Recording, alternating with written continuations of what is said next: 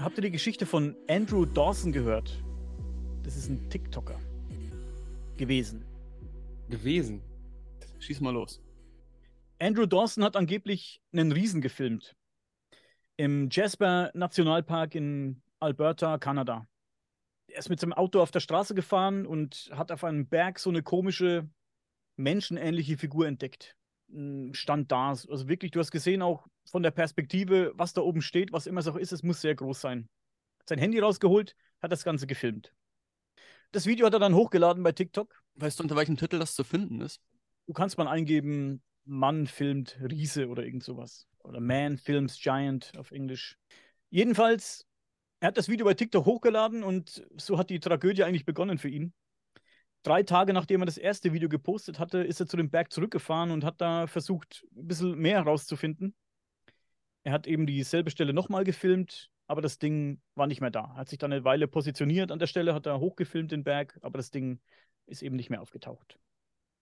Er sagt in dem Video auch, dass er mit ähm, Ortsansässigen gesprochen hat, mit Leuten, die dort leben, gesprochen hat. Und die haben ihm erzählt, dass dieses Ding oder vielleicht auch mehrere da immer wieder mal auftauchen. Und das hat ihm sein, seine Neugierde geweckt. In einem weiteren Video sagt er, dass er an dem Ort dann später von einem CIA-Agenten aufgehalten wurde. Er wollte dann in so einen Wald reinfahren und äh, zu Fuß ein Stück äh, Richtung den Berg hochgehen und da stand ein, keine Ahnung, ein schwarzes Auto und da hat sich eben einer als CIA-Agent erkenntlich äh, gemacht und hat gesagt, er kann ja nicht weitergehen. Er hat gesagt, er würde ja Hausfriedensbruch begehen oder, oder irgendwelche äh, Grundstücksgrenzen überschreiten. Was komisch ist, denn es ist ein öffentlicher Park, in den jeder rein kann. Also es ist ein Nationalpark, da kann jeder rein eigentlich. Also es ist jetzt nicht wie bei Area 51, dass dann da Schilder stehen, ab hier Nein. nicht mehr weiter, sondern es ist eigentlich frei zugängliches Gelände, ja. Genau. Da kann jeder rein. Ist ein Nationalpark. Da kann jeder reingehen und kann da spazieren gehen und kann sich umgucken. Und am Tag danach ist er nochmal zu dem Ort gefahren und hat wieder den Berg gefilmt und hat da tatsächlich, davon gibt es auch ein Video, wenn du den TikTok-Kanal findest, Mirko, dieses Video müssen wir jetzt hier nicht einblenden, aber das können wir vielleicht verlinken. Er hat ein UFO gefilmt. Über der Stelle, wo diese Figur stand. Das ist kein mega hoher Berg gewesen. Also es ist, so, ist schon ein Berg gewesen, aber nicht jetzt mega hoch. Man, man hat äh, aus der Perspektive, aus der er gefilmt hat, gesehen, dass da viel Schnee lag. Und in dem Schnee stand eben diese Figur. Und hat die Stelle wieder gefilmt. Und über dieser Stelle, wo die Figur stand, äh, da ist ein UFO geschwebt oder nennen wir es mal eine Lichterscheinung, die auch wirklich spektakulär aussieht, muss ich sagen. Ich habe das Video gesehen. Wirklich spektakulär. Wenn wir es finden, werden wir es verlinken. Die Leute können sich angucken. Oder vielleicht einen anderen Bericht von irgendeinem YouTuber, der darüber berichtet hat. Und da lagen ein paar Tage zwischen, zwischen der Beobachtung des Riesens und äh, des UFOs. Nur zwei, drei Tage, glaube ich. Ich habe es jetzt nicht genau im Kopf, aber wenige Tage. Und, ist denn ähm, noch mehr zu dem Fall bekannt? Weil ähm, bei ja, mir ja, geht da direkt ein Riesenthemengebiet der Kryptozoologie auf. Da wo, kommt gleich äh, noch mehr. Dazu kommt gleich noch was. Okay, dann wollte ich jetzt nicht vorab greifen, sorry. ich kürze die Geschichte jetzt auch mal ein bisschen ab. Also im weiteren Verlauf der Geschehnisse wurde Andrew offenbar immer wieder von mutmaßlichen CIA-Agenten davon abgehalten, den Ort aufzusuchen. Er wurde offenbar auch von denen beobachtet und, und observiert. Aber für andere Leute blieb dieser Ort weiterhin zugänglich oder wurden die auch dann des äh, Platzes verwiesen, wenn die darauf wollten, wie er? Dazu kann ich dir nichts sagen. Dazu kann ich dir echt nichts sagen, das weiß ich nicht, da, da habe ich nichts gefunden dazu. Und er wurde halt, äh, es geht jetzt um ihn, er wurde aufgehalten, wenn er dann mal dorthin wollte, stand ein Auto da und hat gesagt, hey, dreh um, Kumpel. Das haben die vielleicht wirklich mit jedem gemacht, der da kam, das weiß ich nicht. Und die hatten ihm, auf jeden Fall hatten die den, äh, den Kerl auf dem Schirm. Es soll auch so ein schwarzes Auto oft vor, seinem, vor seiner Wohnung dann geparkt haben im, im, im Verlauf der Geschehnisse. Und einmal hat er so ein Auto auch äh, entdeckt, hat zum Fenster rausgeguckt und hat es auch gefilmt. Auch so ein TikTok-Video gibt es darüber, wie das Auto filmt. Er geht dann raus und will den Mann konfrontieren, der im Auto sitzt. Und er ist schnell weggefahren. Also er hat gemerkt, oh, Andrew läuft auf mich zu und zack, ist er weggefahren. Also es liegt die Vermutung nahe, dass man versucht hat, ihn einzuschüchtern, sag ich mal. Ne? Dann wird es komisch. Dann hat er Videos gebracht oder ein Video gebracht, in dem er sagt: Hey Leute, das Ganze war nur ein Scherz, die Videos sind gefaked. Jetzt gibt es eben Leute, die sagen, dass er sich in dem Video sehr merkwürdig verhält. Er wirkt sehr nervös, hm, guckt immer zu nach links und nach rechts, als würde jemanden angucken. Wirkt in dem Video auch, ich habe es auch gesehen, das Video wirkt überhaupt nicht entspannt in dem Video. Muss jetzt auch nichts heißen, sag ich mal. Also könnte man wirklich spekulieren über dieses Video, wenn man es anguckt. Wir können das, wie gesagt, alles verlinken, wenn wir es finden. Er sagt auf jeden Fall, in dem Video sagt er, es ist alles gefaked und es war, es war nur für, für die Show und äh, für TikTok. Was komisch ist, weil die TikTok-Videos, die er vor dem ersten Video mit, dieser, mit diesem ähm, Wesen, sag ich mal, gemacht hat, die waren, hatten überhaupt nichts mit der Thematik zu tun oder die waren ganz normale irgendwelche, was weiß ich, äh, TikTok-Videos halt, wie man sie halt überall sieht. Naja. Es gibt auch Berichte darüber, dass verschiedene Leute ihn angeschrieben oder halt kontaktiert haben, die wollten einen Bericht über die Sache machen.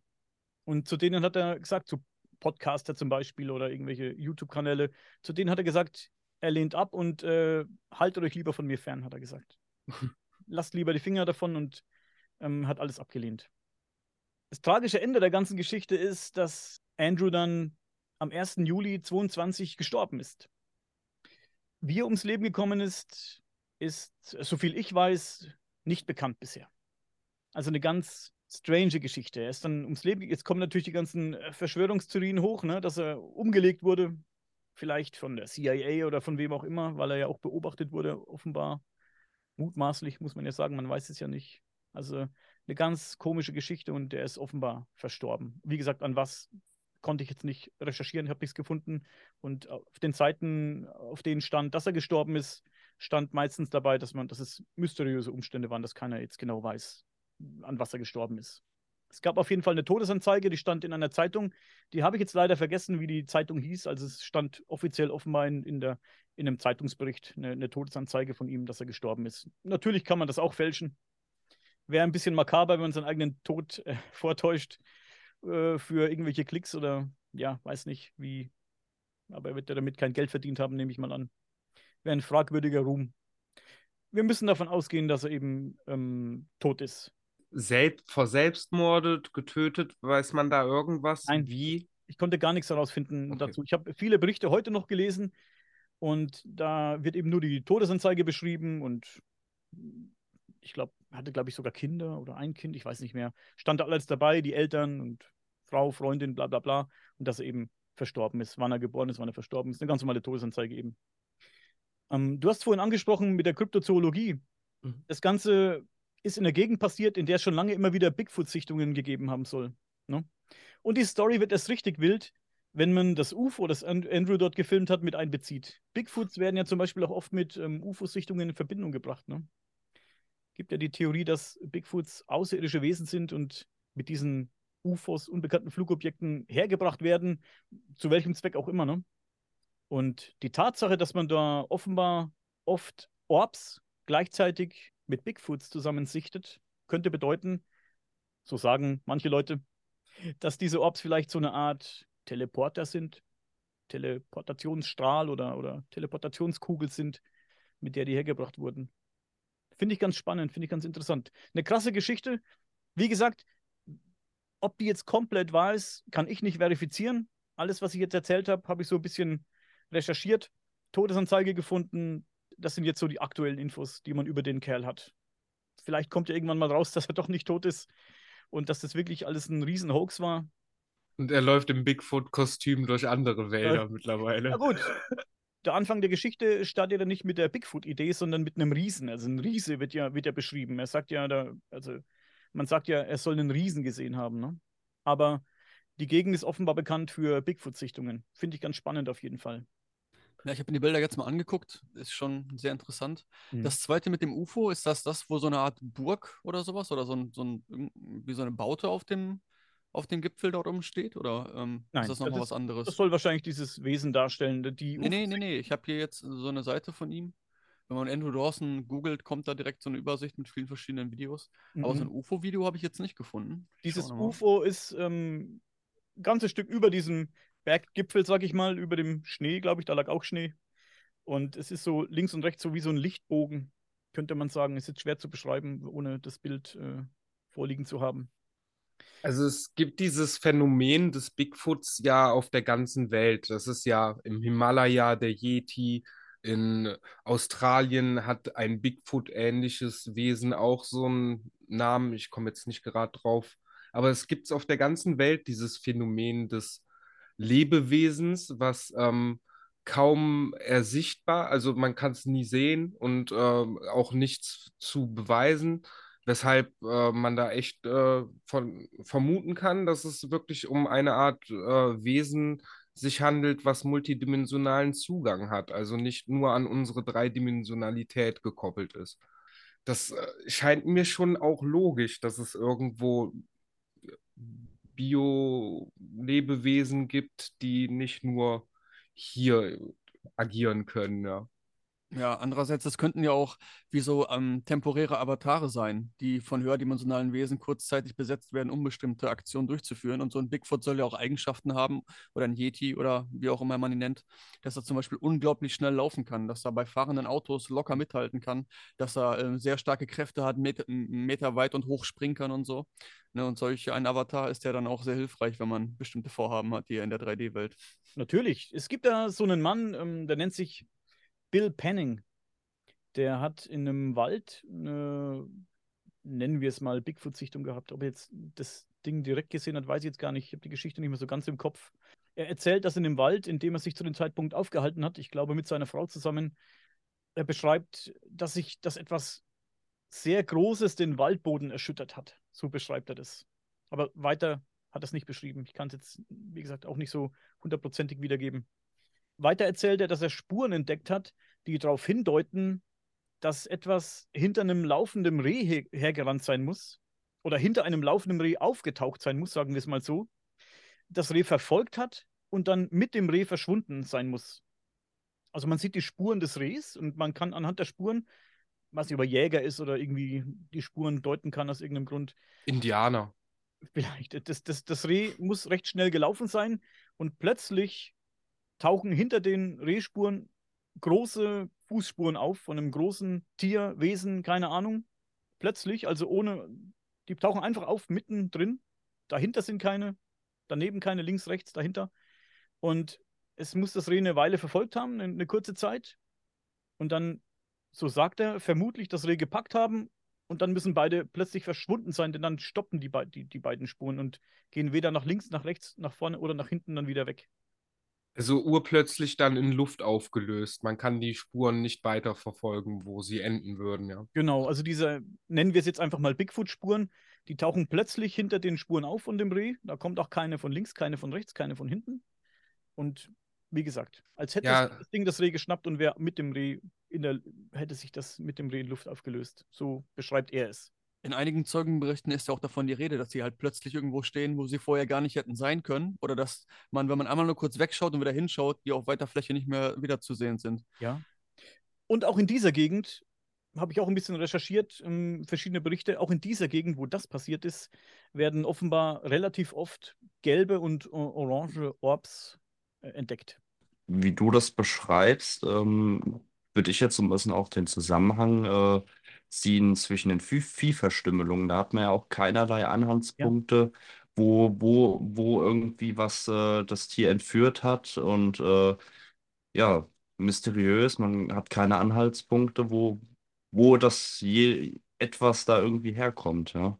Nur, dass dieses Reh in dem Fall nicht mehr aufgetaucht ist. Bei den Viehverstümmelungen ist es meistens so, dass die Tiere ja offenbar, muss man sagen, entführt werden dann wieder auftauchen und an derselben oder ein paar Meter weiter werden die dann wieder abgelegt, an derselben Stelle oder ein paar Meter weiter, werden die wieder abgelegt und dann werden die aufgefunden, blutleer. Nur im äh, Herzbeutel ist noch ein bisschen Restblut, ne? Und was auch krass ist, hat uns ja ähm, Josef Zehner erzählt, dass da dieses Blut im Herzbeutel untersucht wurde und festgestellt wurde, dass da keinerlei Stresshormone in dem Blut vorhanden sind. Das ist ja auch krass, weil selbst wenn jetzt, wenn jetzt irgendwas Unbekanntes oder selbst wenn es nur in Anführungszeichen eine krasse Lichterscheinung wäre, so eine Kuh würde natürlich mega nervös werden wahrscheinlich und hätte gleich Stress, ne? Daniel, selbst eine Pflanze, ähm, wo du nur vorhast, sie äh, ihr weh zu tun, da geht das schon in Resonanz. Das heißt, du musst noch gar nichts gemacht haben, da entwickelt die schon das Stresshormon, ja. weil du den Gedanken gefasst hast. Und wenn das bei diesen Fällen nicht äh, auftritt, dann äh, ja, kann das schon für viel sprechen, ja.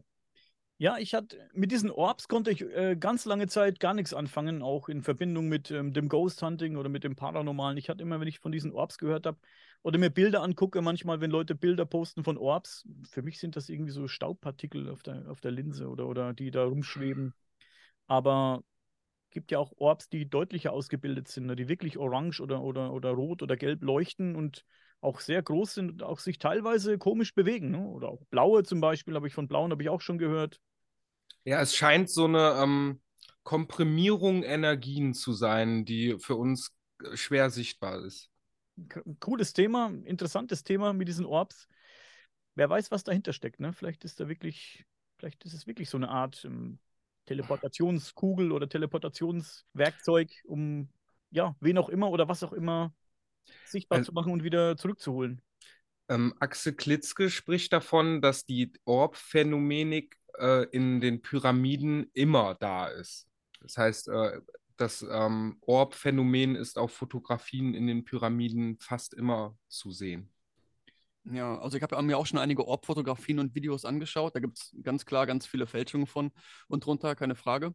Aber ich glaube auch selber schon einige Male welche wahrgenommen zu haben. Und das war immer in emotional hoch erregten Zuständen. Also wenn ich mich sehr glücklich gefühlt habe zum Beispiel, dann plötzlich wirklich sind die ähm, aufgetaucht und auch herumgeflogen. Die sieht man dann wirklich auch. Und es scheint auch so, dass sie so ein Eigenleben haben. Dass sie wirklich auch mit einem interagieren können, wenn man sich darauf konzentriert. Also so ähm, wie so eine Art Fee, kann man sagen. Tinkerbell. Ja, so ein Lichtpunkt ist das.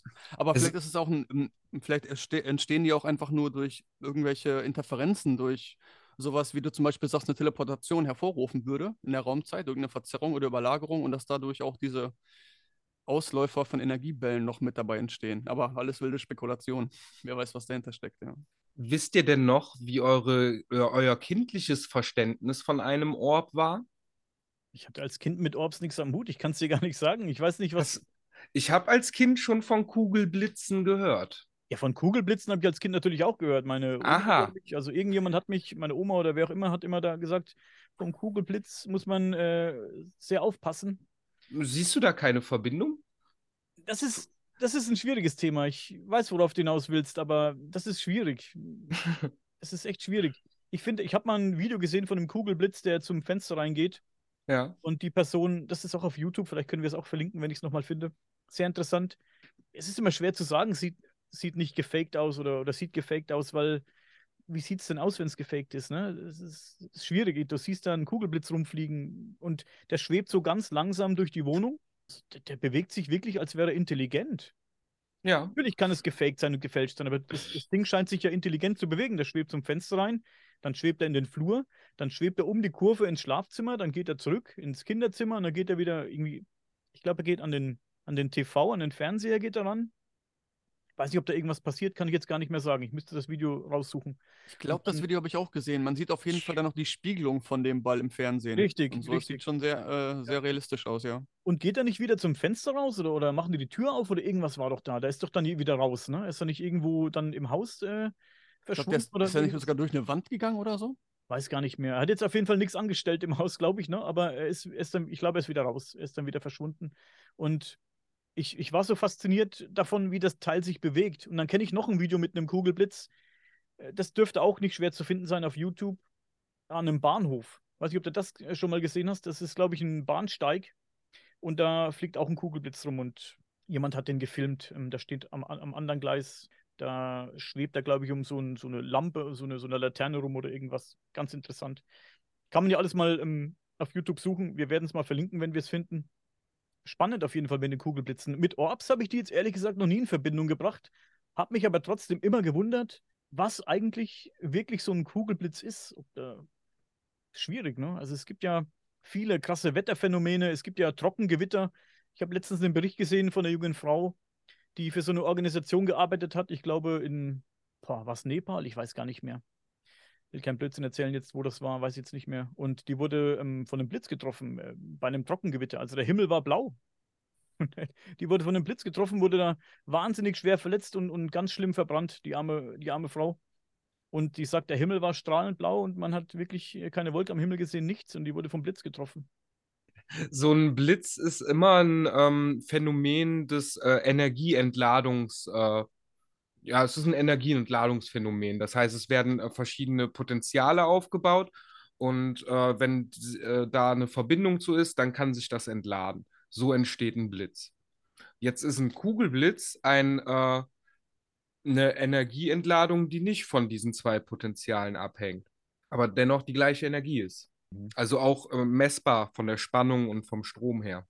Ist es denn typisch für so einen Kugelblitz, dass der sich so bewegt? Mutmaßlich intelligent, sage ich jetzt mal. Also es wirkt, ja. es wirkt intelligent, ja.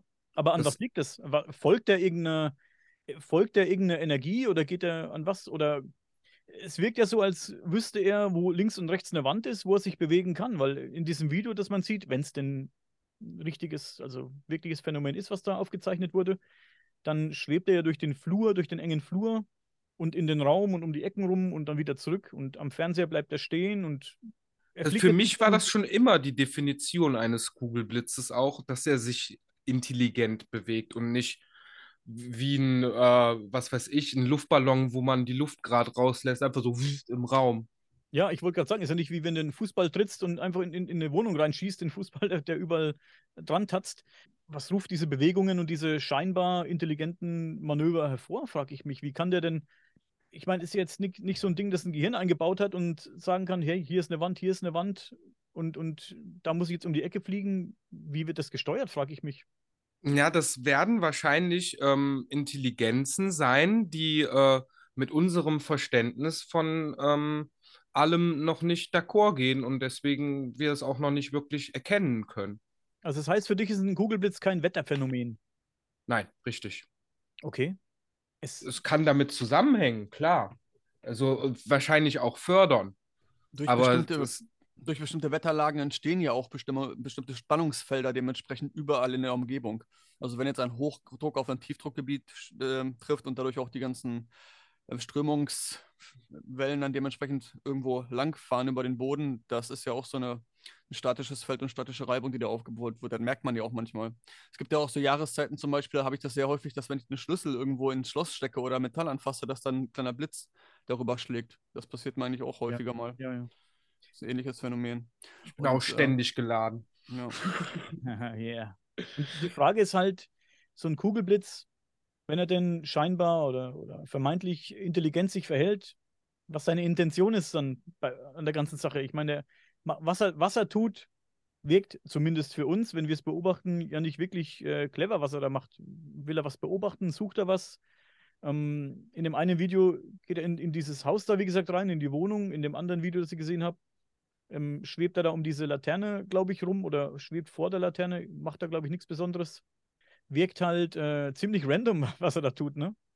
Ja, also wir bewerten das ja jetzt wieder aus dem menschlichen Betrachtungsverstand heraus und fragen uns, was würde der machen, wenn er ein Mensch wäre? Aber er ist ja ein Kugelblitz, wer weiß, was der denkt und vorhat und tut und für Vorlieben hat, wenn er denn wirklich so ein eigenes Bewusstsein mit sich trägt. Ja, wir haben halt nun mal nur unseren Verstand. Das ist das Problem. Ja. Und vielleicht wandelt er sich ja auch bei längerer Betrachtungsweise zu einem Bigfoot um oder so. Ja, was die Geschichte von Andrew äh, angeht, war es das von meiner Seite. Ich wollte die nur mal anbringen, dass ihr euch und vielleicht auch die Zuschauer und Zuhörer sich mal da Gedanken drüber machen können. Vielleicht mal danach suchen oder wie gesagt, wenn wir es finden, werden wir das alles verlinken unter der Folge hier. Angucken, eure Meinung mal in die Kommentare schreiben, würde mich sehr interessieren. Vielleicht, ich habe jetzt viele Stimmen äh, eingefangen, auch im, in meinem Freundeskreis und ähm, auch Kommentare gelesen, jede Menge. Es hält sich ziemlich die Waage zwischen Fake und der Typ ist ähm, irgendwie durchgeknallt und will dann nur irgendwie äh, den Fame ein, einstreichen.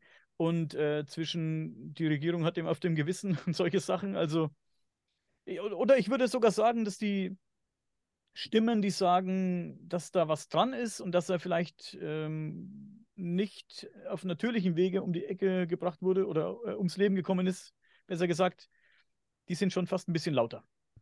Nee, ich dachte, ich kannte den Namen schon, aber die Story ist mir jetzt echt neu. Da werde ich mir nochmal die ganzen Videos, die du angesprochen hast, einzeln angucken. Ein paar habe ich jetzt schon gefunden gerade, aber scheint interessant zu sein. Weiß nicht, ob sein TikTok-Kanal noch aktiv ist, ob man den noch finden kann. Das sieht man auch gut. An dem Kanal kann man gut beobachten, dass er vorher mit äh, der Thematik und mit solchen Dingen ja eigentlich nichts am Hut hatte und einfach plötzlich dieses Video auftauchte, ich glaube, er ist mit einem Freund in dem Auto gefahren und der Kumpel hat ihn, glaube ich, darauf hingewiesen, hey, guck mal da oben, da steht doch irgendwas. Und dann haben die das eben gefilmt. Also so ging das los. Das war das erste Video dann. Und er ist dann neugierig geworden. Interpretation, Wahrheitsgehalt hin und her. Auf jeden Fall hast du da eine schöne Creepypasta-Story nochmal für uns rausgesucht, Daniel. ja, es passt da auf jeden Fall. Ja, es, ich fand die sehr interessant. Ich habe das jetzt schon etliche Tage beobachtet, bei TikTok immer mal geguckt, was die Leute so schreiben zu diesem Thema. Das geht jetzt zurzeit ein bisschen so, bisschen so viral, die Geschichte. Und auf YouTube habe ich dann die Tage jetzt auch ein bisschen was gefunden. Dann habe ich ein bisschen versucht, über diesen Kerl was zu finden, gegoogelt viel und ähm, auch diese Todesanzeige mal gegoogelt und mir die mal genau angeguckt und diese Zeitung, in der die gepostet wurde, schaut alles eigentlich okay aus, sag ich mal. Ist jetzt nicht, sieht nicht aus wie ein Scherzartikel. Aber wie gesagt, man weiß es nicht. Also es gibt, es wäre nicht der Erste, der seinen Tod vortäuscht. Ne? Also für, ob man, wie gesagt, ich habe es vorhin schon gesagt, ist es das wert, seinen Tod vorzutäuschen, sich zum Suppenlöffel zu machen vor der ganzen Welt für ein bisschen TikTok-Fame? Weiß ich nicht. Ne? Schwierig. Man sollte sich ja auch vor Augen halten, dass ja auch äh, gewisse Leute, die ja auch vom US-Geheimdienst äh, gearbeitet haben, dass es da auch schon einige Vorfälle gab, die sich ja jetzt auch äh, dafür stark machen, in der UFO-Szene da ein bisschen Aufklärung zu betreiben, dass ja auch da gewisse Leute ähm, Sachen erlebt haben, dass sie äh, verleugnet worden sind, dass sie überhaupt äh, beim Pentagon gearbeitet haben oder da eine hohe Position überhaupt besessen haben, um das halt irgendwie unter den Tisch zu kehren. Ja. Ich habe vor Monaten, glaube ich, schon, schon lange her ein Video gesehen äh, auf YouTube von einem Typen, der hat irgendwo in Amerika, fragt mich nicht wo, weiß ich nicht mehr, eine, so eine kleine Farm. Er hat eben auch ein Video hochgeladen bei YouTube, wo ein UFO gefilmt hat. Und hat dazu ein bisschen was erzählt, hat da zwei, drei Videos drüber gemacht. War gar nicht so mega spektakulär, die Sichtung. Und er hat dann weitere Videos gemacht. Das sieht man auch, dass, ob es FBI war oder CIA, weiß ich nicht mehr, vor seiner Haustür standen plötzlich und bei ihm geklopft hatten und er sagt, hey, was wollt ihr eigentlich von mir, ne? Runter von meinem Grundstück und, und ihr habt ja nichts verloren, ich habe euch nichts zu sagen.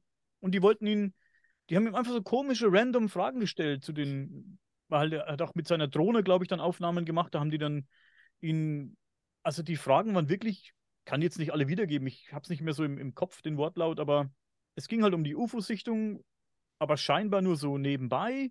Dann ging es um die Drohne, aber es waren eben entweder FBI oder CIA-Agenten, ich weiß nicht mehr. Die Fragen, die er da, er hat ja alles gefilmt, diese Begegnung, die standen an seiner Tür. Er hat auch die Tür nicht ganz aufgemacht. Die haben ja meistens so zwei Türen, ne? so eine, wie so eine Fliegennetztür und dann so eine feste Tür. Die einen hat er zugelassen und hat die ganze Zeit sagte, was wollt ihr eigentlich von mir? Was, was sind das für Fragen? Sagt halt, was ihr wollt. Ne? Also, die kamen zu ihm, haben die Marken gezeigt, aber es, es, war so random, die Fragen. Die waren so total eigentlich sinnlos. Und, und du hast jetzt auch im Video gar nicht so erkennen können, was wollen die jetzt eigentlich von dem? Wollen die die Aufnahmen haben? Wollen die, dass er sie nicht mehr verbreitet? Was wollen die von ihm? Das war gar nicht so aus dem Gespräch rauszuhören. Also, ja, es hat den Anschein gemacht, als wollten die ihn einfach nur einschüchtern und wollten sagen: Hey, wir haben dich auf dem Schirm. Ne? Wir wollten einfach nur ein bisschen mit dir quatschen. So, auf so, so kamen die rüber. Ne? Also, die wollten ihn einschüchtern, meiner Meinung nach. Ja, wahrscheinlich haben sie genau die eine Frage irgendwie rausgenommen, wo es heißt, gucken Sie mal bitte in den einen Stift hier rein und dann werden sie geblitzdingst. Nein, er hat ja dann, dann die, die, die, die Konfrontation auch gepostet und ähm, hat dazu ein bisschen was gesagt. Also für mich ganz klar und für ihn auch, so wie sich rausgehört hat, dass das ein Einschüchterungsversuch war, dass die einfach sagen wollten, hey, guten Tag, wir wollen uns nur mal vorstellen und wir haben von Ihrem Video gehört und Sie fliegen ja auch mit einer Drohne. Ähm, was filmen Sie denn da so? Solche Fragen haben die eben gestellt. Es war ja. eben ein Einschüchterungsversuch. Ja, solche Geschichten hört man ja häufiger von Zeugen, dass gerade wenn Videomaterial oder irgendwelche belastenden Beweise wirklich bei Menschen vorliegen, die das auch öffentlich gemacht haben, dann mal dort nach eigenen Aussagen, zumindest muss man ja immer sagen, auch Besuche abgestattet, abgestattet werden, entweder nur Einschüchterungsversuche oder auch wirklich konkret nach diesem Material dann verlangt wird und nach allen Kopien, die es da eventuell geben könnte. Ja, also es gibt auch Berichte von UFO-Zeugen, Leuten, die UFOs gefilmt haben oder fotografiert haben, dass dann auch ähm, Polizei oder auch FBI, wer auch immer, vorbeikam und wirklich ähm, die Sachen mitgenommen hat. Aus Gründen der nationalen Sicherheit, versteht sich. Oft unbegründet. Da gibt es Wohnungsdurchsuchungen, da werden die Kameras mitgenommen, Filme mitgenommen, CDs, Computer und die sind dann weg. Da gibt es äh, auch Berichte darüber, dass Leute da scheinbar ohne Grund eine Hausdurchsuchung haben. Oder heimkommen und die Sachen sind einfach weg. Und aber keine Tür aufgebrochen ist, kein Fenster aufgebrochen ist, kein Schloss kaputt ist. Aber die Sachen sind weg. Fotoapparat ist weg, Film ist weg, fertig entwickelte Fotos sind weg, aber augenscheinlich kein Eindruck stattgefunden hat. Empfindet ihr das denn auch so, dass ähm, da ganz viele verschiedene Phänomene es auf der Erde gibt, die äh, alle anscheinend so was miteinander zu tun haben? Also ich schmeiß das jetzt mal so ein bisschen rein, alles. Alle 411-Fälle, äh, Yeti, Bigfoot, äh, alle ähm, hier Kryptozoologiewesen, hier die Orbs und äh, Kugelblitze. Das ist für mich alles im gleichen Themengebiet äh, sich befindend. Ist das bei euch ähnlich? Ja, UFOs Aliens hast du auch genannt? Nee, ne? Nee, habe ich nicht, aber ja. könnte man auch noch dazu zählen, ja. Ja, das ist alles wie von einer, ja, hinter, hinter dieser 3D-Kulisse bestehenden Dimension ist, wo man wirklich von außen uns betrachten kann oder auch äh, hilft oder so. Wer weiß, was da genau läuft für einen Plan, aber dass dann wirklich auch eingegriffen werden kann, aktiv. Zumindest meistens dann, wenn kein wirklich, wenn nicht viele Beobachter in diesem Feld sind gerade die diesen Teil der Realität quasi gerade mit ihrem Bewusstsein interpretieren. Und wenn gerade keiner hinguckt, dann kann da irgendwie scheinbar eingegriffen werden von dieser höheren Ebene in Form von was auch immer, ne? wie man sich dann darstellt.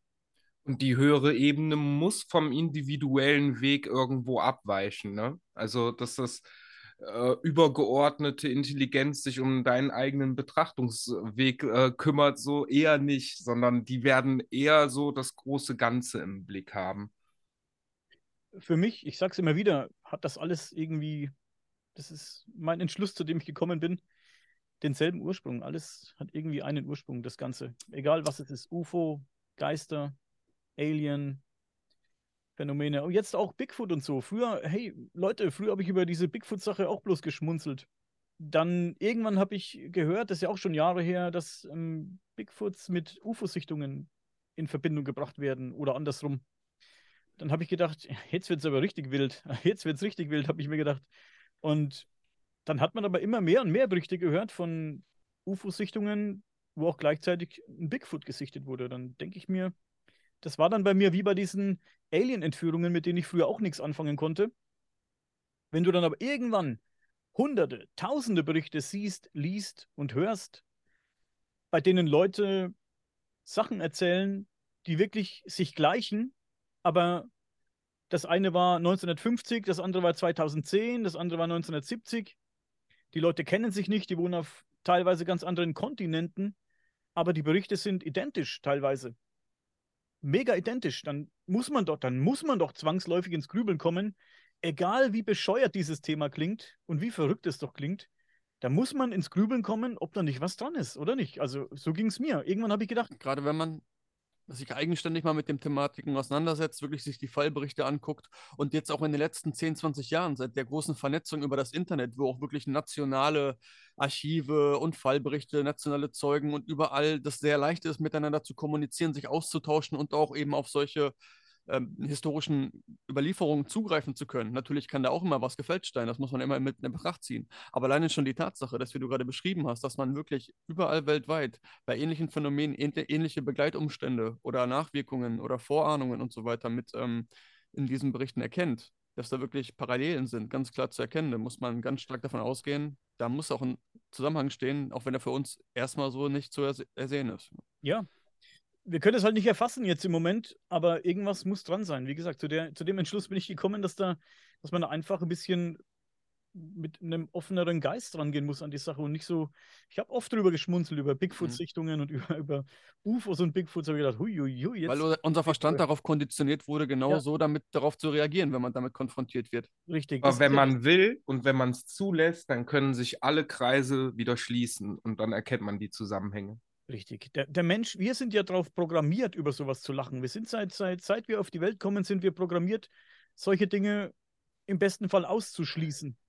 Warum das so ist, weiß kein Mensch. Vielleicht weiß jemand schon seit äh, vielen hunderten, tausenden Jahren, dass es sowas gibt und möchte halt nicht, dass die Leute dran glauben, aus irgendeinem Grund. Deswegen, du wirst ja von TV, Radio, von was auch immer, wir werden ja von, von sämtlichen Medien darauf programmiert, über solche Dinge zu lachen ist ja jetzt nicht die Mehrheit der Menschen, die an solche Dinge glaubt, sondern es ist ja eigentlich. Ne? Aber ich glaube, es sind doch mehr, als man meint. Die meisten Natürlich sind, halt sind nur leise und trauen sich genau aus diesen Konditionierungen, die du gerade genannt hast, gar nicht darüber zu sprechen, weil sie dann befürchten, auch als Spinner oder irgend sowas dargestellt zu werden oder betrachtet zu werden von den anderen. Weil man ja selber weiß, wie man solche Leute beurteilen würde, wie, wie du gerade beschrieben hast, ne? weil man das halt von außen betrachtet, ohne Kenntnis ja. über die internen Angelegenheiten dort ja, zu haben. Ja, wie, wie soll man denn Kreise schließen, wenn man sich selbst beschränkt? Das funktioniert so nicht. Das ist ja das Ding. Du sitzt im Wirtshaus mit deinen Kollegen, wenn du ins Wirtshaus gehst, ich ja nicht du sitzt im Wirtshaus mit deinen Kollegen und stell dir vor, du sitzt da mit deinen, mit deinen Saufkumpanen, die du halt auch nur darüber kennst, weil du dich äh, irgendwie zweimal die Woche im Wirtshaus triffst mit denen. Und dann plötzlich kommst du mit der Geschichte um die Ecke, dass du ein UFO gesehen hast oder ein Bigfoot oder ein Orb oder ein Geist oder was auch immer, ne? Oder dass du irgendwie eine spirituelle Erleuchtung hattest. Jetzt erzähl das mal im Wirtshaus, wo du die ganze Zeit nur über äh, den Kegelclub redest oder über die neuesten äh, Berichte aus der Bildzeitung oder was weiß ich, ne? Dann jetzt komm mal mit so einem Thema an und dann guck mal, wie du aufgenommen wirst oder wie das Thema aufgenommen wird oder ob du nicht das nächste Mal vielleicht an einem anderen Tisch sitzt, alleine. Du, du sprichst dann halt einen Aspekt an, den in den schlüssigen Weltbild, den da jeder hat, äh, was durcheinander bringt und das äh, nehmen die Menschen dann einem übel, das ist klar. Ja, ich habe ja auch selbst im Freundeskreis und wo auch immer, Arbeitskollegen etc. pp. Habe ich ja festgestellt, ich gehe ja ganz offen damit um, mit was ich mich beschäftige. Ne? Ich sage das äh, jeden, ich, ich, ich komme nicht hin und klopfe den Leuten auf den Kopf, dass ich mich mit den Dingen beschäftige, aber wenn mich jemand fragt, was ich so mache, dann erzähle ich das auch. Ne? Also so mache ich das, ne? Ich klopfe den. Leuten auf den Kopf. Nö, das mache ich nicht. Ich will ja kein jetzt, ich will jetzt, jetzt nicht darauf bedacht, jeden das in, ins Gehirn zu prügeln, mit was ich mich beschäftige, soll jeder für sich selbst ähm, entdecken und erkennen aber wenn ich gefragt werde, sage ich es und ich merke ja selbst, wie die Leute darauf reagieren oft. Also es ist, nicht, es ist nicht immer negativ, aber oft ist es schon negativ, dass die Leute dann sagen. Ja, die, die tun dann so, als wärst du der Weltfremde, obwohl ja, du derjenige bist, der einen neuen Aspekt entdeckt hat, der integriert werden will. Natürlich. Aber aus deren Perspektive bist du ja der Weltfremde, weil du das, die allgemeinkonforme Weltanschauung äh, so in Frage stellst, mit dem, was du da glaubst zu genau. wissen es hat sich alles sehr gedreht. Ich habe die Diskussion letztens mit meinem Kumpel gehabt, äh, guten Freund und Arbeitskollegen Bertram, Grüße gehen raus, über Schmerzmittel. Also er hat äh, eine ganz äh, böse kaputte Schulter, wir sind auf dem Bau und er hat eben eine ganz äh, äh kaputte Schulter und hat da eben Ibuprofen oder was weiß ich, was er da bekommen hat, irgendein bekanntes Schmerzmittel hat er bekommen. Die Smarties, ja. Die Smarties, ja. Und ich sage, hey Mann, ich nehme schon seit Jahren keine Schmerzmittel mehr. Ich nehme keine mehr. Ich nehme kein Aspirin, gar nichts. Ich nehme und Ibuprofen und den Mist nehme ich schon gar nicht mehr. Da äh, bekanntermaßen erhöht sich da das Herzrisiko, äh, Herzinfarktrisiko. Und was weiß ich, du nimmst, nimmst die Tablette, deine Schmerzen gehen weg und acht neue Probleme tun sich auf, wenn du die Dinger dauerhaft frisst. Dauerhaft, muss man sagen. Es ist genau die gleiche Problematik. Das ist äh, wieder dieses nicht ganzheitliche. Mit äh, mit Dr. Walter Andritzky, mit dem ich den Podcast hatte über, die, über den Schamanismus, habe ich drüber gesprochen. Ich habe hier auch sein Buch liegen. Da kann jeder, wer Bock hat, mal danach suchen. Vielleicht sieht man es jetzt. Alternative Gesundheitskultur. Ganz interessanter Schinken. Werde ich mir noch mal reinziehen die Tage. Haben bald wieder ein Gespräch mit ihm. Auf Weil, jeden Fall habe ich mit ihm drüber gesprochen. Entschuldige bitte. Auf jeden Fall habe ich mit ihm drüber gesprochen, dass wenn ich mal mit Leuten drüber rede, über das Thema so Naturheilkunde oder, oder was weiß ich, sich mal einen Brennnesseltee machen oder mal einen Löwenzahnsalat. Die Leute zeigen dir einen Vogel, wenn du über sowas redest. Ich finde das ganz merkwürdig. Bei mir ist es auf jeden Fall so im Bekannten- und Freundeskreis und Arbeitskollegen, du, wenn irgendwie über sowas redest, du wirst angeguckt, also als wärst du ein Außerirdischer, sag ich mal, ne? Wenn, weil, nur weil du erzählst, geh doch mal auf die Wiese und hol dir mal einen Brennnesseltee, wenn du irgendwelche Gebrechen hast, oder, oder mach dir mal einen Löwenzahnsalat oder hol dir mal Spitzwegerich oder was weiß ich was und mach dir daraus mal irgendwas und probier mal, ob es damit vielleicht weggeht. Was weiß ich, ob es jetzt Sodbrennen ist oder, oder was weiß ich, bevor du dir irgendwelche Tabletten einwirfst. Oder probier doch, wenn du Schmerzen hast, mal was anderes aus. Du wirst dafür ausgelacht für solche Ideen. Was ich damit sagen will, ist, so die Dinge, die waren früher ganz normal. Die, die frühen Menschen haben sich so geheilt und so ist dieses Wissen entstanden. Und heute ist es komplett andersrum. Dieses Wissen wird belächelt. Du machst dir einen Brennnesseltee, bist ein Esoteriker was totaler Käse ist oder irgend oder heißt du bist ein Hippie, Öko-Fuzzi, was weiß ich, Esoteriker. Die hauen okay, sich Okay, Daniel, soll ich dir das jetzt rein. mal erklären? Erklär ich will es verstehen, ich will es nur verstehen. Ähm, aber da sei mir nicht böse, wenn das jetzt ein bisschen hart auch alles klingt, ne? Hier findet auf Erden ein riesen Lucifer-Experiment statt. Sprich, so sehe ich das. Das heißt, es gibt sowas wie eine göttliche, natürliche Ordnung und dann gibt es das, was wir Menschen gerade halt daraus machen. Und wir versuchen in diesem riesen Lucifer-Experiment Gott zu kopieren und das selbst äh, herzustellen. Nur dass es funktioniert so nicht. Deswegen ist das ähm, Lucifer-Experiment in meinen Augen überall im Universum immer bisher gescheitert. Also das ist das, was hier gerade abläuft. Ein versuchtes Kopieren Gottes. Ich verstehe dich schon. Ich verstehe halt manchmal nur den Prozess nicht. Ich kann mir schon vorstellen, wie der Prozess ähm, funktioniert hat. Das kann ich mir schon vorstellen. Also ganz dumm bin ich ja auch nicht. Aber so ganz verstehe ich es dann manchmal doch nicht, wie das geklappt hat, den Leuten das dermaßen aus den Köpfen rauszulöffeln, dass diese Naturheilkunde zum Beispiel jetzt, nehmen wir das mal als Beispiel, ja, weil die es nicht anders kennen. Ne? Ich meine, auch da, wenn man sich da ein bisschen mit beschäftigt, dann kommt man auch schnell darauf, dass ganz viele chronische Krankheitsbilder hauptsächlich durch einen Mangel herrühren. Mangel an irgendwelchen bestimmten Vitaminen, Mineralien, Spurenelementen, was auch immer. bestimmte Mängel, auch wenn die gerade über längere Zeit, Monate, Jahre stattfinden, entwickeln sich daraus chronische Beschwerden, leiden Krankheiten. Ne? Und durch, dadurch alleine schon, und so in solchen Kräutern sind ja halt oftmals solche Stoffe drin, die man sonst in der anderen Nahrung nirgendwo findet, können dann diese Mängel ausgeglichen werden und schwuppdiwupp ist das Problem weiter weg, wo du von Arzt zu Arzt zu Arzt geschickt wurdest und als auskuriert gilt oder wo es dann als genetisch klassifiziert wird. Habe ich selber schon einige Erfahrungen mitgemacht. Und da gibt es aber auch immer mehr Leute, die sich dafür interessieren, weil sie auch merken, dass sie auch oftmals gar nicht wirklich ähm, geholfen wird, dabei die, den Ursprung zu finden, der ähm, Auslöser der Krankheiten, sondern wirklich nur die Symptome behandelt werden, wie die Schmerztabletten, die du sagtest, ne? das halt einfach nur der Warnaufkleber, die, der Warn, die Warnleuchte im Armaturenbrett wird überklebt, fahren wir weiter mit der, mit der Karre, läuft schon. Ne? Ja, das, was du das, fühlen sollst, wird übertüncht. Genau, und dass man auch den eigenen Körper gar nicht mehr vertraut, dass, der, ähm, dass du zum Arzt gehst und dann fragst ihn, oder der Arzt fragt ja sogar, ja, was fehlt Ihnen denn? Also, ne, die Frage deutet schon darauf hin, man ja, sollte ja. vielleicht mal den einen oder anderen Stoff ähm, sich zuführen, den der Körper braucht. Und ähm, dann ist doch ja, meistens schon wieder geholfen. Äh, worauf wollte ich jetzt hinaus? Warum das so aus dem Kopf rausgemacht wurde? Ja, weil die Leute einfach ähm, jetzt auch schon über mehrere Generationen einfach nichts anderes mehr kennen und von klein auf, wenn überhaupt, damit konfrontiert, im gegenteiligen, lächerlich machenden und negativ dargestellten Version davon. Ähm, und dann ist das einfach so unterbewusst drin und gilt sowieso nicht als wichtig, weil es auch nicht dem Gesprächsthema oder, oder dieser offiziellen oder dem öffentlich dargestellten Weltbild und der Schnittmenge der Interessensgebieten, die einem so präsentiert werden. Du hast ja kannst ja Sport, Fußball, dies, das. Gab ja früher aber mehrere Jahre, Jahrzehnte immer nur so bestimmte Sachen. Das ist ja jetzt erst in den letzten Jahren aufgebrochen, dass es wirklich so fraktal geht und die ganzen kleineren, äh, feinen Nischen der Interessenbereichen auch gedeckt und äh, bespielt werden erstmal. Ne? Und das wird sich jetzt auch, glaube ich, in eine ganz neue Richtung entwickeln, dass alleine dadurch, dass sich so viele Menschen mit den Themen beschäftigen und auch so viele verschiedene Präsentationsformen von den ganzen Wissensbereichen ähm, dargestellt werden, auch sich viel mehr Leute finden, die, die damit ähm, dann interessiert werden können für die Themenbereiche. Mhm. Mhm. Und da kann man gern auch mal in äh, Popkultur reingucken. Es wird alles schon immer auch erzählt. Und ähm, ich habe hier gerade was in der Hand, ein Stück Popkulturgeschichte aus dem 19. Jahrhundert. Da sind äh, drei von uns heute angesprochene Themen drin verarbeitet. Es handelt sich um Hergés Comicbuchreihe Tim und Struppi. Da ist zum Beispiel hier in dem Flug 714 nach Sydney ist ähm, hier hinten ein UFO drin. Dann in einem anderen Heft von Tim und Struppi wird auch der Kugelblitz ähm, ziemlich gut dargestellt. Ich glaube, das ist der Fall Bienlein in ähm, dem Comic dürfte das drin sein. Und ähm, Tim in Asien ähm, findet dann auch schon der Yeti äh, eine Hauptrolle in dem Buch. Findet alles irgendwie Einzug in die Popkultur. Ja, schon immer auch gewesen. Man muss ja, halt nur ja. hingucken.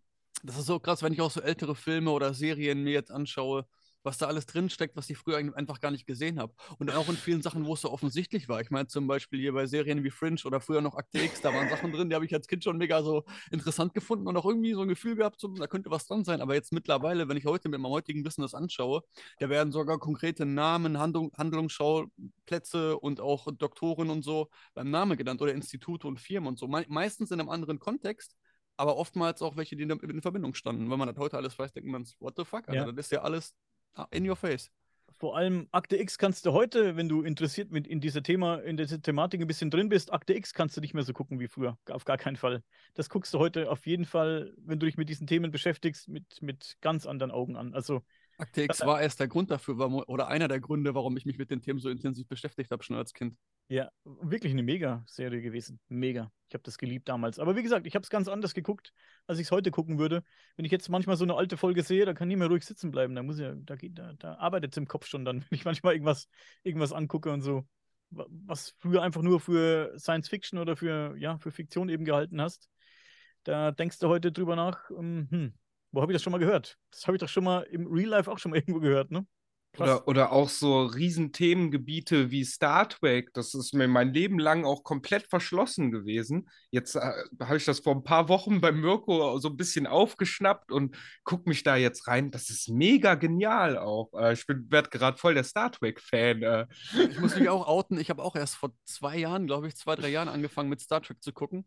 Und ich habe auch von hinten nach vorne, ich habe jetzt zuerst. Ähm, Voyager, dann Deep Space Nine habe ich jetzt durch und jetzt fange ich gerade an mit äh, das nächste Jahrhundert. Und da bin ich mal gespannt, nicht erst bei der ersten Staffel, aber es ist echt sehr viele interessante Themen drin verarbeitet. Und auch gerade diese äh, Sachen, mit denen man sich jetzt hier so auseinandersetzt bei uns, sind ja auch oftmals. Auch mit der höheren Intelligenz ja. und mhm. so, super.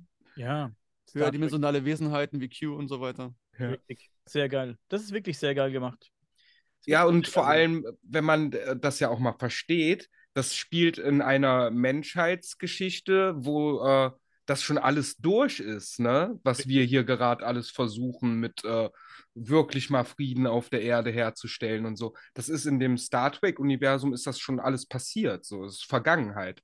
Ich habe ja. mir irgendwie eine Verständnisebene in meinem Leben äh, erarbeitet, sodass ich irgendwie über in die Metaperspektive jetzt reingucken kann und ich kann jetzt wirklich jeden Film, den ich mal geguckt habe, nochmal neu gucken. Das ist faszinierend, was da auch für Einsichten aufgehen. Also, boah, ich nenne jetzt mal so ein paar Filme. The Green Mile, Die Verurteilten, ähm, Fear and Losing in Las Vegas. Boah, was ich da an neuen Infos rausgezogen habe, weil ich es mir jetzt nochmal reingezogen habe. Hammer. Müssen wir auch nochmal drüber reden. Allein Fear and Losing in Las Vegas. Oh mein Gott, ich habe das jetzt erst gecheckt alles. wir müssen reden. Ja. Aber lasst uns doch mal einen harten Cut machen hier, einen, einen krassen Themenwechsel, dass vielleicht der Jan auch ein bisschen zu Wort kommt. Ja. Ich wollte den Jan gerade fragen, was denn seine lieblings Ich auch, Mann. ich hatte genau das gleiche Fragen. Ja. Also meine Lieblingsserie so an sich ist eigentlich Naruto. Äh, ein Anime, falls man den kennt. Natürlich. Und da ist es eigentlich am Anfang auch so, dass es so eher so ein bisschen oberflächlich zugeht. Ist das das mit den Elementen? Feuer, Wasser und so? Nee, nee, das ist Avatar Herr der Elemente. Avatar, okay. Ja. Aber das habe ich auch gut geschaut. Das habe ich jetzt verwechselt, sorry. Ja, bei Naruto ist es auf jeden Fall so, das baut sich halt am Anfang so ein bisschen auf und äh, am Ende wird das halt richtig deep, ja. Also wie das da am Ende dann weitergeht, das hat ja, glaube ich, über 20 Staffeln oder so. Und am Ende geht das halt auch nochmal richtig tief rein, so äh, auch so in, in diese ganze Kämpferei und äh, in die ganze Sturheit, die ja am Anfang mal dazugesetzt wird, wie man halt auch mit dem Alter dazulernt. Aber ich kann mich da Sebastian nur anschließen, auch so in den letzten Monaten, wo ich jetzt auch so ein bisschen mehr in diese, wo ich ja auch vorher überhaupt gar keinen Bezug dazu hatte, Spiritualität. Da habe ich jetzt auch einen ganz anderen Bezug zu. Ähm, generell so zu den ganzen Buddhisten und ähm, was da alles so abgeht. Ja, da hatte ich vorher gar keinen Bezug zu. Man hat da vorher so eine voreingenommene Meinung, wo man denkt, naja, das ist ja alles Spinnerei, aber wenn man sich halt da wirklich selber mit beschäftigt, auch irgendwelche eigenen Erfahrungen natürlich irgendwie macht und so ein bisschen auch, ja, das Mindset so ein bisschen ändert, da sieht man halt viele Sachen aus, aus, aus einer ganz anderen Perspektive, wo man auf einmal auch ganz anders darüber drüber denkt. Und ja. äh, auch so ein bisschen drüber noch drauf zu kommen. Ähm, ich merke es halt bei mir stark auch im Umfeld, ähm, dass sich das irgendwie alles auch weiterentwickelt, dass gewisse Themen halt auch immer mehr und mehr in die Gesellschaft gebracht werden. Äh, genauso wie, wie ich es ja jetzt auch schon mitbekommen habe auf meiner Arbeit. Äh, Mikro hatte es ja schon erzählt gehabt. Ähm, wo auf einmal jetzt äh, sich halt so rausgestellt hat, ja, bei dem einen Kollegen, der hat auch schon mal irgendwie sowas wie eine außerkörperliche Erfahrung gehabt. Der eine, der jetzt neu in die Abteilung gekommen ist, der hat auch schon mal von sowas berichtet. Ja, da denkst du halt so, wow. Ja, und das sind halt auch manchmal so Themen, die kommen dann von jetzt auf gleich und wo ich mir dann auch mal so denke, so, So, da kommen dann so Themen aus wie, äh, ja, was passiert nach dem Tod oder so, so, so auch so paranormale Sachen, wo ich dann immer so irgendwie Gespür für bekomme. Boah, das ist jetzt mein Moment, da kann ich so ein bisschen was dazu erzählen, ja.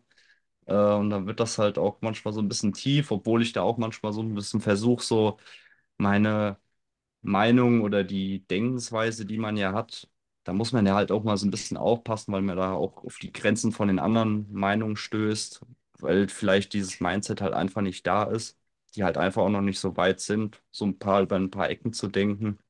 Da muss man halt immer so ein bisschen aufpassen, aber es wird mehr. Kann man ja dann Schritt für Schritt, gerade wenn solche Themen schon angesprochen werden, kann man ja schon mal mit der einen oder anderen Frage da so reingehen und dann merkt man ja auch schon an der Reaktion oftmals, wie weit ähm, die anderen da auch im Thema sind. Aber auch wieder ein schönes Beispiel, dass es ähm, sowas, wo man dann vielleicht als Einzelner denkt, ah, so ein Thema bringe ich jetzt nicht in die, in die Gruppe rein, wer weiß, was die anderen über mich denken. Aber wenn einer damit mhm. anfängt, stellt sich raus, dass da sogar mehrere von, wenn nicht sogar die Mehrheit, selber zu was zu berichten hat. Ja. Da kann ich vielleicht mal anfragen. Da kann ich vielleicht auch gerade so eine, so eine Querbrücke bilden. Und zwar hatte ich ja ähm, auf meinem Instagram-Kanal, hatte ich ja äh, von meiner Zeichnung, hatte ich Drucke verlost. Und da hatte ich schon mit einer also Kontakt auch gehabt. Äh, die ist auch eine treue Supporterin so von meinem Kan also von meinem Instagram-Account. Und die hatte jetzt äh, auch per Zufall hatte ihr Mann, der kurz vor der Verlosung ähm, gerade noch daran teilgenommen hat, sodass ich noch reinschreiben konnte, ähm, hatte sie halt nicht direkt mit gewonnen gehabt, aber ihr Mann hatte dann gewonnen. Und dann kamen wir auch wieder in Kontakt und heute auch gerade ähm, hatte ich ja auch eine Story gepostet mit meinen Karten über CR7Z, ja. Und dann mal hat sie auch nur so geschrieben, oh, der klingt aber voll interessant, ich wünsche dir viel Spaß, ja, weil wir ja die Tage auch äh, geschrieben haben, weil ich hier das ja per Post schicke, den Druck, äh, beziehungsweise ihr Mann ja. Und äh, da habe ich nur so gefragt, ja, kennst du den? Äh, Rapper denn? So, nö, aber er hört sich, er hört sich schon sehr interessant an. Auch die, äh, ja, nennt sich ja Akasha-Tour, das hat ja schon sowas Magisches und ähm, ja, klingt sehr interessant. Da muss ich auf jeden Fall mal reinhören. Habe ich mal so gefragt, so ja, äh, inwiefern kannst du denn damit was anfangen? So, bist du auch so ein bisschen in der Spiritualität drin? Sie so, ja, ja, das ist auch so voll meins. Dann denke ich mir halt wieder so, weißt du, so, ja, krass, ja. So, so ist das halt wieder alles vernetzt irgendwie. Warum nicht drauf, gleich so? Wenn man einmal anfängt, sich darauf einzulassen, dann gibt das auch so ein Resonanzfeld, dass diese Leute wirklich in dein Leben kommen, die sich da auch mit beschäftigen oder halt auch, ähm, dass man das mit Leuten, die man schon länger kennt, wo man sie gedacht hätte, plötzlich zum Thema machen kann. Ja. Und genau CR7Z sprachst du gerade an. Äh, Sebastian und ich haben da auch jetzt ein Vorhaben nächste Woche oder jetzt, ähm, wir wissen ja noch nicht, wann das hier rauskommt, wahrscheinlich so am Sonntag oder so, ähm, dass wir jetzt am Mittwochabend sind wir beide anzutreffen in Aachen beim CR7Z-Konzert. Wer uns nochmal treffen möchte, kann da gerne hinzukommen. Ich kann es äh, nur empfehlen, bisher, bisher habe ich immer sehr gute Leute dort kenn kennengelernt, war schon einige Male vor Ort. Jetzt in Aachen war ich, glaube ich, noch nicht, aber die letzten Jahre immer mal und sehr gutes Publikum und sehr gute Mucke, wie du schon gesagt hast, Jan. 11.01. Am 21 Uhr, Musikbunker Aachen, Mirko und Sebastian. CR7Z. Genau. ja, ein bisschen Werbung gemacht. Das macht gar nichts ein guter Mann. Und da sind wir gezwungen, das Video jetzt hier vor dem 11. rauszubringen, Mensch, Leute. Ja, am Donnerstag bin, ist er ja auch bei mir in Frankfurt, also am 12. gehe ich auch mit meiner Freundin hin. Ich bin auf jeden Fall mal gespannt. Was mir auch sehr häufig in letzter Zeit passiert ist, dass mir Menschen auch ganz äh, wilde Geschichten erzählen und die enden diese Geschichten dann mit, oh, das habe ich aber so noch niemandem erzählt. Und wenn du die Menschen so weit hast, dass sie dir Sachen erzählen, dass sie niemand anderem erzählen, dann machst du irgendwas richtig. Das ist mhm. meine Sicht. Da habe ich auch schon einige Male erlebt, ja. Da muss ich aber sagen, es fällt einem aber auch manchmal leichter, fremden Leuten irgendwas zu erzählen, was auch zum, vielleicht auch sehr persönlich ist, wie jemanden aus deinem engsten Kreis. So geht es mir auch, wenn ich ehrlich bin. Also wenn ich jetzt jemanden kennenlerne im Zug, wo ich dann auch weiß, den sehe ich danach nie wieder, und der hat mit mir auch nichts zu tun. Da habe ich schon dem einen oder anderen mein Herz ausgeschüttet, um es mal so zu sagen. Ne? Ich habe da coolen Typen kennengelernt im Zug, als ich nach, keine Ahnung, wo ich da hingefahren bin, Köln, hier von Coburg aus, und habe mit dem die ganze Fahrt mich unterhalten. Da sind ein ganzes Stück mitgefahren, ein paar Stunden und ähm, haben da echt tiefgründige Gespräche geführt. Das war echt mega. Auch über diese Themen hier, über die wir uns unterhalten, hätte ich von dem Typ jetzt auf den ersten Blick, sage ich mal, nicht gedacht anhand der ersten paar Worte, die wir gewechselt hatten, hätte ich es auch nicht gedacht. Aber dann, das Gespräch wurde dann schon im, ja, im Verlauf ziemlich tiefgründig, muss ich sagen. Also es war auch sehr interessant. Und dann erzählt man einem Fremden vielleicht doch schon mal mehr, als man jemanden erzählen würde, wo man weiß, den sieht man ständig, ne? Bei manchen Menschen merkt man einfach sofort, dass man zu denen eine tiefere Verbindung hat oder aufbauen kann oder auch Ja. eine gewisse Offenheit vielleicht ähm, im Austausch haben kann, als das mit anderen so der Fall ist. Ja, Ja, das kriegt man stimmt. im- irgendwann immer feineres Gespür für, finde ich. Hm, Da hast du recht. ich habe da auch ewig lange für gebraucht, um zu mir selbst zu stehen, weil ich habe meine Sicht der Dinge immer gehabt, nur ich habe mich selbst auch immer für dann verkehrt, weil alle anderen sehen das ja anders und dann bin ich ja der, der verkehrt ist. Aber dass ich da immer mehr verstanden habe auch, dass das, was ich da so sehe, Teil von mir ist und dann dementsprechend auch irgendwo Ausdruck verliehen äh, werden muss. Ja, das war kein einfacher Prozess, aber der ähm, wird, der, das wird. Jetzt lass uns hier mal einen Cut machen, wie gesagt. Sebastian hat ein paar Kommentare rausgesucht, damit wir vielleicht noch ein paar Kommentare abarbeiten können. Ja. Wir bekommen ja in der letzten Zeit wieder recht viele Kommentare. Sehr nette, sehr interessante Kommentare, spannende Kommentare. Ein paar schlechte sind auch dabei. Ein paar negative, sag ich mal. Schlechte sind es ja nicht, sind nur ein bisschen, ein bisschen negativ, macht ja auch nichts. Konstruktive Kritik ist immer willkommen. Aber hau mal raus, was du rausgesucht hast, Sebastian. Ja, wir haben immer sehr interessante Kommentare bei uns unter den Videos und der Carlos Kishimoto hat bei uns unter dem Video Roland Kernstock, Marienerscheinungen und Chaostheorie, da hat er drunter geschrieben, ich kann auch was zur Chaostheorie beitragen. Mein Vater hat einen Reifenhandel. Was er mir schon unzählige Male erzählt hat, ist, Zitat, es klingelt den ganzen Tag das Telefon nicht und dann klingelt einmal das Telefon und dann klingelt es auf an, allen anderen Leitungen. Er sagte jedes Mal zu mir schon komisch. Ein Kommentar über die Chaostheorie und Synchronizität. Also, dass wenn Leute anrufen, dann plötzlich gleich mehrere anrufen, obwohl vorher stundenlang kein, ähm, keiner da war. Das kennt man ja auch von, von ähm, Kassen. Also ich kenne auch Leute, die als Kassierer arbeiten. Und das ist ja auch so, dass die Menschen wirklich stoßweise kommen. Ich meine, klar gibt es so Zeiten wie Feierabend und so, aber auch das so in kleineren Wellen, wie so Impulse irgendwie. Man kann das merken. Auf einmal ist alles voll und dann wieder leer. Und dann wird es wieder voll und dann wieder leer. Wie so ein organisches Atmen auch irgendwo, ne? ist auch spannend, die Leute zu beobachten, die mit solchen Situationen umgehen müssen. Die können dann wirklich eine halbe Stunde, was weiß ich, Getränke einsortieren und da ist keiner im Laden. Und dann merkst du genau, okay, jetzt muss die Frau nach vorne kommen und dann kommen auch wirklich zehn Leute und dann kann die die alle abkassieren und dann darf die wieder eine halbe Stunde nach hinten gehen. Man hat auch manchmal auf Arbeit irgendwie einen scheiß Tag, wo wirklich alles schief zu gehen scheint. Und das reißt dann auch nicht ab, ne? Dann passiert ja auf der Heimfahrt noch irgendwas oder beim Umziehen nach der Arbeit oder was weiß ich. Wollte ich auch gerade sagen. Wenn Oder- es geht, dann richtig. Da gibt es ein schönes Fußballzitat. Hast du Scheiße am Schuh, hast du Scheiße am Schuh. Ja, hast du Scheiß am Schuh. Geht dann meistens auch zu Hause weiter. Zu Hause fällt dir dann, was weiß ich, die Uhr ins Scheißhaus oder der Geldbeutel, was weiß ich, oder das Handy, ne? Und dann, oder der Hund hat in, in, in, irgendwie in den Flur gekackt. Irgendwas ist dann immer, dann, ne? Dann stürzt der Computer ab, wenn du irgendwas Wichtiges machst am selben Tag noch oder Also positives Mindset, sich irgendwie zu besorgen, ist ganz schön viel wert. Wobei ich bei den Erlebnissen, von denen ich gerade gesprochen habe, wo man vielleicht auch davon ausgehen kann, dass es dann irgendwie auch von, dass du das dann selbst irgendwie heraufbeschwörst, dass dann irgendwas schief läuft oder so, ne? Wenn du, bei, zumindest bei den Dingen, die dir Mhm. persönlich passieren, dann weiß ich, ob du dann aufgrund des schlechten Erlebnisses auf der Arbeit oder zwei dann vielleicht nicht den Rest auch noch äh, selbst darauf beschwörst. Ich denke, es ist beides. Du ziehst das an, was du ausstrahlst. Ja. Und ja, ja, das andere auch. das nehmen wir auch noch mit. Ja, Haltet ihr es vielleicht möglich, so nur kurz eingeworfen? Ich habe ja so ein bisschen, so ein bisschen was über die Quantenphysik gelesen. Ich weiß nicht, ob ihr da schon irgendwas behandelt habt auf dem Kanal.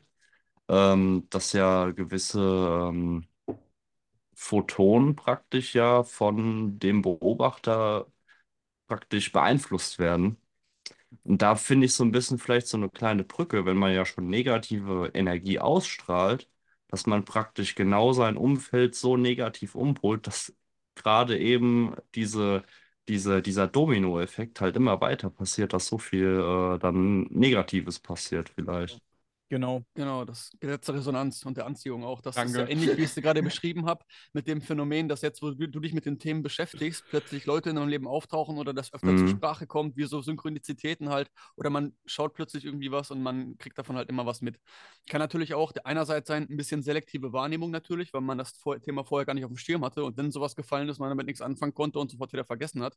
Aber andererseits ist es tatsächlich auch so, finde ich, dass ähm, diese Dinge dann vermehrt auftauchen. Und genauso ist es dann andersrum auch mit ja, unangenehmen Sachen oder ja, Ja. mit der Scheiße am Schuh halt. Genau. Hermetische Gesetze werden wir auch noch mal genauer hineinschauen, was es damit auf sich hat. Mhm. Da geht auch ein Riesenpool des Verständnisses auf. Nächster Kommentar. Ja, gleiches Video, nächster Kommentar. Elli Eberhard schreibt, ich glaube nicht an Gott, aber an einen liebenden Schöpfer, The Source. Wir sind in Dualität, Polarität geboren, um zu lernen und haben einen freien Willen. Deshalb ist es falsch zu sagen, wenn es einen Gott gäbe, würde er kein Leid zulassen. Wir sind eben hier, um zu lernen, und das geschieht am besten durch erfahrenes Leid in jeder Schattierung. Spannender Kommentar, ein Hinweis auf die Theodizee-Frage, die auch nicht beantwortet werden kann, aber sehr spannend ist.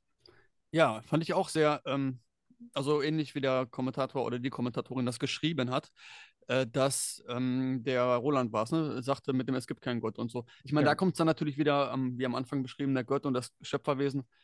Da kommt es dann wieder darauf an, wie man das Wort Gott definiert. Das hatten wir auch schon mal betrachtet, ne? dass man ja nicht den Gott an sich ablehnt, sondern nur das, was man damit verbindet oder darunter versteht. Und ähm, ja, es gibt für, für dieses äh, Gleichnis, was da du gesagt hast, mit dem ähm, Gott, der keine schlechten Sachen zulässt, auch ein schönes Bild, was ich mal irgendwo gesehen habe. Da sitzt ein Typ, ich glaube neben Jesus, auf der Bank und fragt ihn halt, warum lässt du so viel Böses auf der Welt zu? Und Jesus fragt dann, warum lässt du das zu? Ne? Das ist Hm. halt genau das, der freie Wille halt. Ne? Jeder macht das ja, was er macht. Und wir lassen es ja auch irgendwo zu, dass es so ist. Natürlich nur in unserem Wirkungskreis jetzt, aber als ganze Menschheit betrachtet ist es ja so. Ich kann da auch ähm, das Streitgespräch des Inquisitors im 16. Jahrhundert mit dem fiktiven Jesus empfehlen. Das ist in dem Dostoevsky-Buch drin. Oh, wie heißt es? Ist das bekannteste Dostoevsky-Buch auf jeden Fall und das ähm, zieht sich auch über, ich glaube, ein paar hundert Seiten. Und dieses Streitgespräch, wo der Inquisitor eigentlich die ganze Zeit nur redet und Jesus kein Wort sagt, das, da kommt es ziemlich gut heraus, worum es da geht. Freiheit und Bestimmung über andere, da wird das ganze Verhältnis sehr gut aufgedröselt. Das Wort Gott ist ja auch ein bisschen negativ behaftet. Hat natürlich auch damit zu tun, also mit der Kirche zu tun, sag ich mal. Hat natürlich auch einen negativen Stempel aufgedrückt bekommen, das Wort Gott. Wenn ich jetzt, ich bin auch kein gläubiger Mensch und ich glaube, ähm, ich glaube natürlich, dass es irgendwas gibt, irgendeine höhere Energie, Macht. Ich benutze gerne das Wort Energie, gefällt mir am besten. Hm. Gibt, die für was auch immer verantwortlich ist. Ich weiß es nicht. Und ich muss ehrlich auch sagen, wenn ich das Wort Gott höre, da stellen sich bei mir ein bisschen Nackenhaare auf, weil es eben für mich echt einen negativen Stempel hat mittlerweile durch äh, viele Dinge, die in der vor allem katholischen Kirche passiert sind, etc. pp. Dadurch hat das, das ganze Wort für mich eben ein bisschen, ja, schlechten, äh, na- schlechten Nachgeschmack, bitteren Nachgeschmack, wie man sagt. Religio heißt ja wieder anbinden und äh, das Wort Gott ist halt in der Geschichte mit die größte Sklavenpeitsche halt so gewesen in meinen Augen. Das heißt, unter diesem Deckmantel hat man alles wieder äh, in eine Richtung ausrichten können und dementsprechend ist, wenn ich Gott höre, auch irgendwo so eine Peitsche äh, mit am Schwingen, wo ich mir dann, nee. Aber das ist ja das, was wir ähm, darunter verstehen. Und das ist ja nicht das, was es wirklich ist.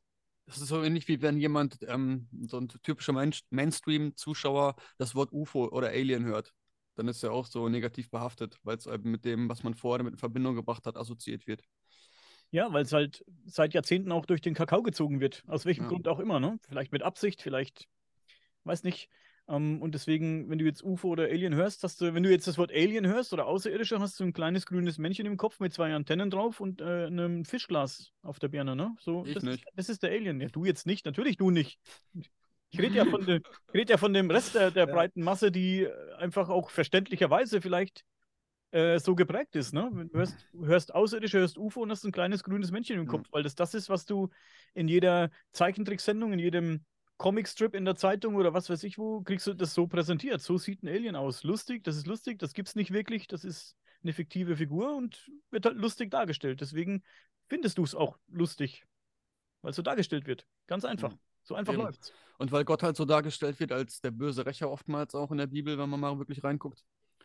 Und das ähm, ganze Bild der Kirche oder das Image der Kirche dann auch mit auf das Gottes Wort projiziert wird, wenn man es vielleicht dann hört, ist ja auch dieser fiese Nachgeschmack, wie du es genannt hast, dabei. Ja. Nächster Kommentar. Aber jetzt ein anderes Video. Ich bin jetzt bei Gunnar Hippmeier, rätselhafte Resonanzkammern und Erdställe. Da haben wir auch wieder sehr viele gute Kommentare zu bekommen. Ähm, ich mag jetzt hier einen vorlesen, der ist von Back to the Waves. Hochinteressant, Ausrufezeichen, Ausrufezeichen. Vielen, vielen Dank. Ich war selbst schon in Visoko und kann das nur bestätigen. Ich werde das Video nochmal anschauen, um mir all die guten Buchtipps zu notieren. Oder habt ihr zusätzlich eine Liste aus diesem Gespräch? Also eine Buchliste haben wir so nicht, aber dass du Back to the Waves auch schon in Visoko warst und das äh, bestätigen kannst, was der Gunnar Hippmeier da berichtet, das ist auch sehr interessant, weil Visoko, ich weiß nicht, ob ihr da so im Bilde seid, das sind die bosnischen Pyramiden, die ähm, sehr vage in der Interpretation auch sind. Also ich, ich kenne es nur vom, vom Hören oder vom Lesen ein bisschen, aber ich habe jetzt äh, da keinerlei Erfahrung damit. Ich war jetzt nicht dort, will ich damit sagen oder so. Das Thema ist schon ziemlich lange auf, also bestimmt schon zehn Jahre und Sam Osmanagic heißt der Forscher, der da sich um alles kümmert. Und es ist die ganze Zeit sehr schwammig. Ist es eine Pyramide? Ist es eine Energiestruktur? Aber irgendwas ist da dran. Ich weiß nur noch nicht was. Vielleicht erfahren wir es bald. Ich habe mit äh, Sam geschrieben vor einer Weile, vor ein paar Wochen habe ich mit ihm geschrieben. Wir haben da mal gequatscht wegen einer Podcast-Folge. Mal gucken, ob es noch zustande kommt. Der wird uns da bestimmt mehr drüber erzählen. Und zum Thema Buchtipps. Eine Liste, wie, wie du schon gesagt hast, Sebastian, eine Liste haben wir nicht.